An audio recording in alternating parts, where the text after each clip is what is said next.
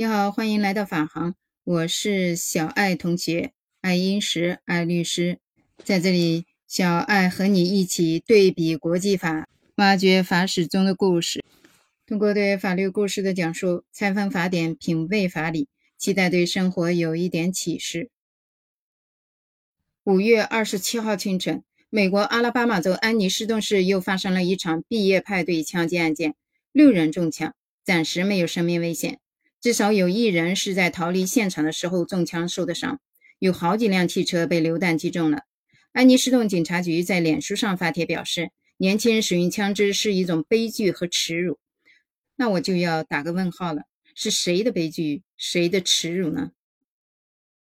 我觉得文明的多样性是一个可以平等看待的东西，你只要接受它，认可它的存在，其实就好了。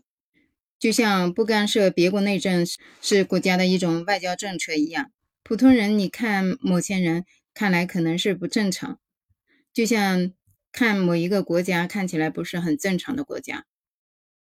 其实我们也没有太多的资格去说别人，有可能别人也在看我们，或者是看我们的国家。每一个人他有先进的好习惯，也有一些恶习，是一个矛盾体。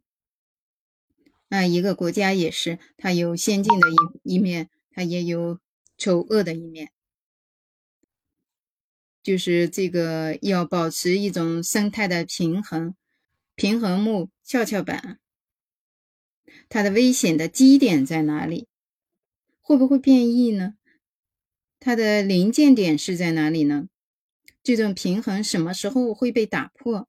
或者是说肥皂泡什么时候会被戳破呢？开放包容、互利共赢始终是一个人的处事原则，也是一个国家的外交原则。